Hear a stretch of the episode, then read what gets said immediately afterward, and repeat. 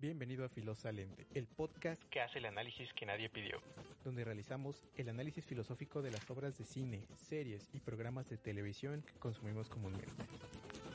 Este programa es público ajeno a cualquier ideología de mamador. Queda prohibido el uso para fines que no hayan sido consultados por los escuchas del programa. Es para mí un honor que estés escuchando este nuevo proyecto llamado Filosalente. Así que, comencemos. El juego del calamar se ha convertido en una de las series más exitosas de Netflix con 111 millones de vistas desde su estreno dentro de esta plataforma. Esto, sumado a la gran controversia que generó y la gran cantidad de memes que nos dio, obligado a hacer un análisis acerca de ella. Y bien, llevemos esto más allá de la crítica social, donde la élite que domina a través del dinero, o del Estado socialista que no puede vivir dentro del Estado liberalista, ¿qué tal si en lugar de replicar esta alegoría, comenzamos por el primer capítulo? Donde se nos presenta a Seon Ji-hoon, el jugador 456. Siendo un padre divorciado, con una hija a la que no le presta mucha atención, que tiene una adicción a las apuestas, pues espera el golpe de suerte y vive con su madre. La visión que se nos brinda de Seon es la de un fracasado. Posee deudas, no tiene empleo, vaya, vive con su madre. Con el paso Dentro de la serie se nos brinda contexto en el cual el jugador 456, Oseon, pierde su trabajo, ve morir a su mejor amigo en sus brazos cuando participaba en una huelga en la fábrica donde trabajaba, el mismo día que su esposa da a luz, la cual tiene que llegar a rastras al hospital para poder esto se entiende como la causa de la caída del estilo de vida de Seon. Creo que este empieza siendo una crítica dura a las condiciones del sistema en el que habitamos, vaya, pero desde la clase media baja. Pues la elección de conservar o perder tu trabajo es una decisión equivalente entre la vida y la muerte, y peor aún al emprendedurismo de época, pues la solución que se nos brinda para la insatisfacción es emprender, y nadie nos dice que, las consecuencias serían como las de Seon, fracasar, ya que el margen de éxito real es bajo, muy bajo. Posteriormente, Seon es abordado en la estación de un tren por un reclutador que le propone jugar Daji. Y más allá de la emoción y lo gracioso que la escena nos brinda con la intención de Seon de abofetear al reclutador después de tanto perder, lo interesante comienza con la tarjeta y la decisión de Seon de participar en los Juegos del Calamar para poder ganar el premio, saldar sus deudas y cambiar su estilo de vida. Hasta este punto podríamos decir que el jugador 456 está desesperado por obtener una solución. Todo ha comenzado. Seon aborda la van en la que es dormido y transportado junto a más personas que de pronto nos enteramos que al igual que él, son gente con deudas, desesperados por una solución. Desesperación es el punto central. Para Kierkegaard, el mal uso de la libertad, la pérdida de la voluntad de ser uno mismo, tal es el grado de desmentir el mito de la meritocracia, que hasta Chong Sang-woo, el jugador 218, el cual es amigo de infancia de Seon, es la excepción, la excepción que alcanzó el éxito mediante su inteligencia y que consecuentemente terminó sumamente endeudado por jugar con el dinero de manera incorrecta, hasta el punto de perderlo todo. Después conocemos a Lee, siendo el ilegal víctima de la necesidad y de las condiciones de la ilegalidad, lo cual como consecuencia le da no poder exigir sus derechos laborales. Y ahora la visión ilícita de estos juegos, el jugador 001 o Oini Ham, el cual se encuentra en la etapa final de su vida por su edad y la condición de tener un tumor cerebral.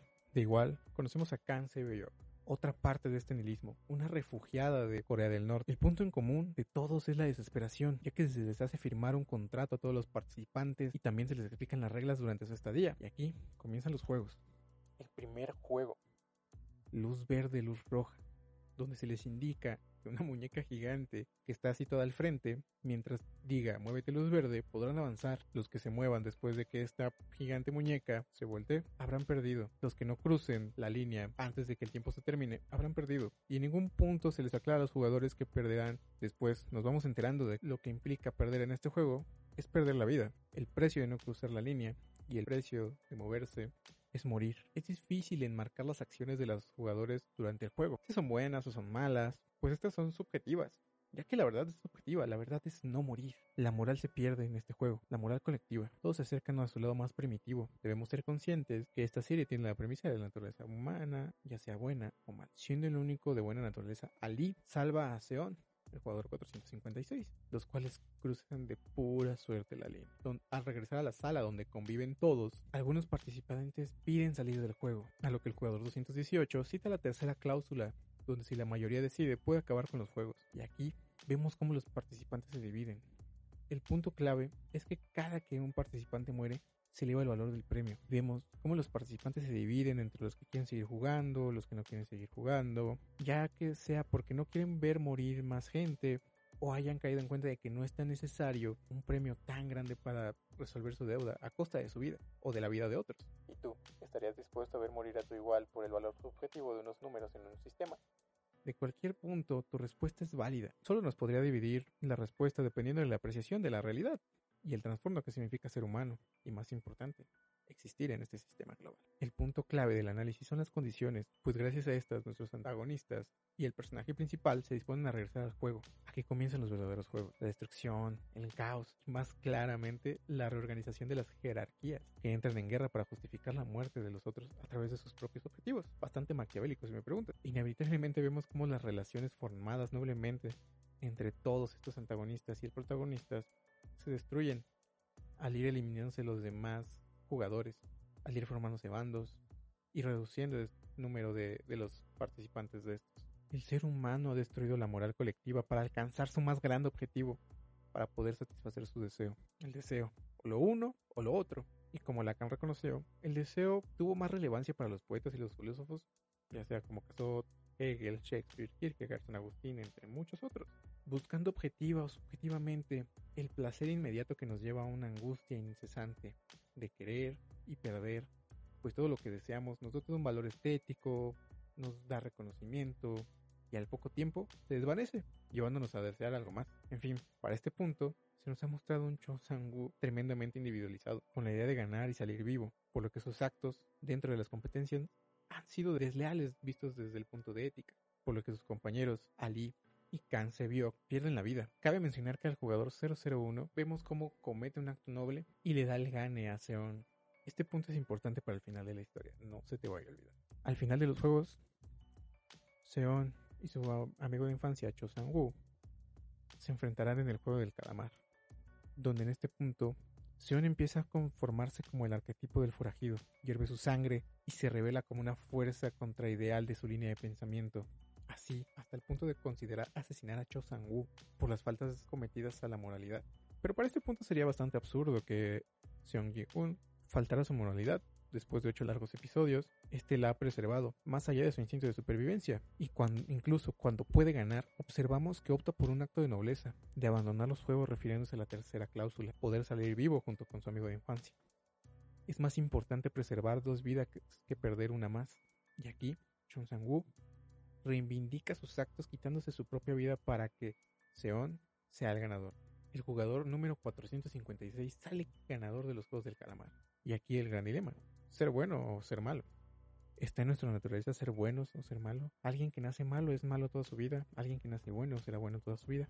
Esto no es cierto, pues ya han afirmado varios filósofos que los seres humanos somos capaces de los actos más bondadosos o los actos más atroces, dependiendo de nuestra ideología, sumado a las condiciones en las que nos encontramos desarrollándonos. El fin de nuestras acciones es enaltecer el espíritu, es lo que buscamos y como ya, decía Marco Aurelio, puedo reconocer el bien o el mal dentro de los seres humanos, de mí y mis iguales. Si bien tiene razón, somos como los dientes de la boca, estamos diseñados para trabajar unos en conjunto de los otros, los de arriba con los de abajo. Pero bien, ha surgido el arquetipo del forajido, y no el forajido de una película, sino vemos que Seon se vuelve una zeta, alguien que se segrega de la sociedad. No lo vemos como un vagabundo, pero vaya, cuando nos encontramos con alguien así, es más fácil fingir que no está e ignorarlo a reconocer que realmente se encuentra ahí. Y aquí se nos da un giro cómic, en donde Seon no ha tocado ni un wong de su dinero, al poseer tanto dinero no quiere tocarlo e incluso pide dinero al banquero para regresar. Lo interesante surge cuando es llamado por los organizadores del juego para que hable por el creador, con el creador de los juegos, para dar un motivo de por qué no ha gastado su dinero. Y aquí nos enteramos que el jugador 001, Oimi Ham, es el creador de los juegos del calamar. El anciano que se encuentra al final de su vida es el creador de los juegos del calamar. Este sujeto, este personaje no muere. Nos enteramos que él, y sus allegados son los culpables de la muerte de numerosas personas, aprovechándose de su situación y su desesperación por el displacer de ser entretenidos y durante el paso de los años, el jugador 001 se dispone a encontrar a alguien que sea bueno y por más que las condiciones sean adversas siga siendo bueno, por ello decide jugar y así se encuentra con Seon. Gracias a este punto de catarsis, Seon puede hacer más, se reinserta en la sociedad y deja de ser una zeta y es cuando lo vemos cambiar su imagen, tomar el tren, comprar un pasaje para ir a ver a su hija, la única familia que aún le queda. Cuando bajando de este tren se encuentra con el mismo reclutador del principio, al otro lado del andén, jugando con un inocente al cual le da una tarjeta igual a la que él recibió. Seon explota y vemos cómo corre para arrebatarle la tarjeta, exige que no llame y él termina llamando. Para este punto nos damos cuenta que los organizadores del juego de calamar tienen bien vigilados a sus ganadores y se le exige que siga su camino, que vaya a ver a su hija si no quiere morir, que tome el avión. Y aquí Seon cuelga el teléfono, se da la vuelta y decide no tomar el vuelo. Referencia a que tal vez está dispuesto a frenar esta gente a los juegos del calamar. Y si a mí me preguntas, creo que el tema central de la serie es el bien contra el mal. El bueno que seguirá siendo bueno a pesar de todo lo malo que le pase. Gracias a esto pueda cambiar las condiciones para los demás. Es una buena premisa desde un punto focal de la serie, una serie de tipo Battle Royale que nos brinda un gran entretenimiento pero un pésimo mensaje. Bien amigos, muchas gracias por escuchar el podcast, el cual llegará a tus oídos de manera quincenal. Recuerda que yo soy Eric y hasta aquí, Filosalente.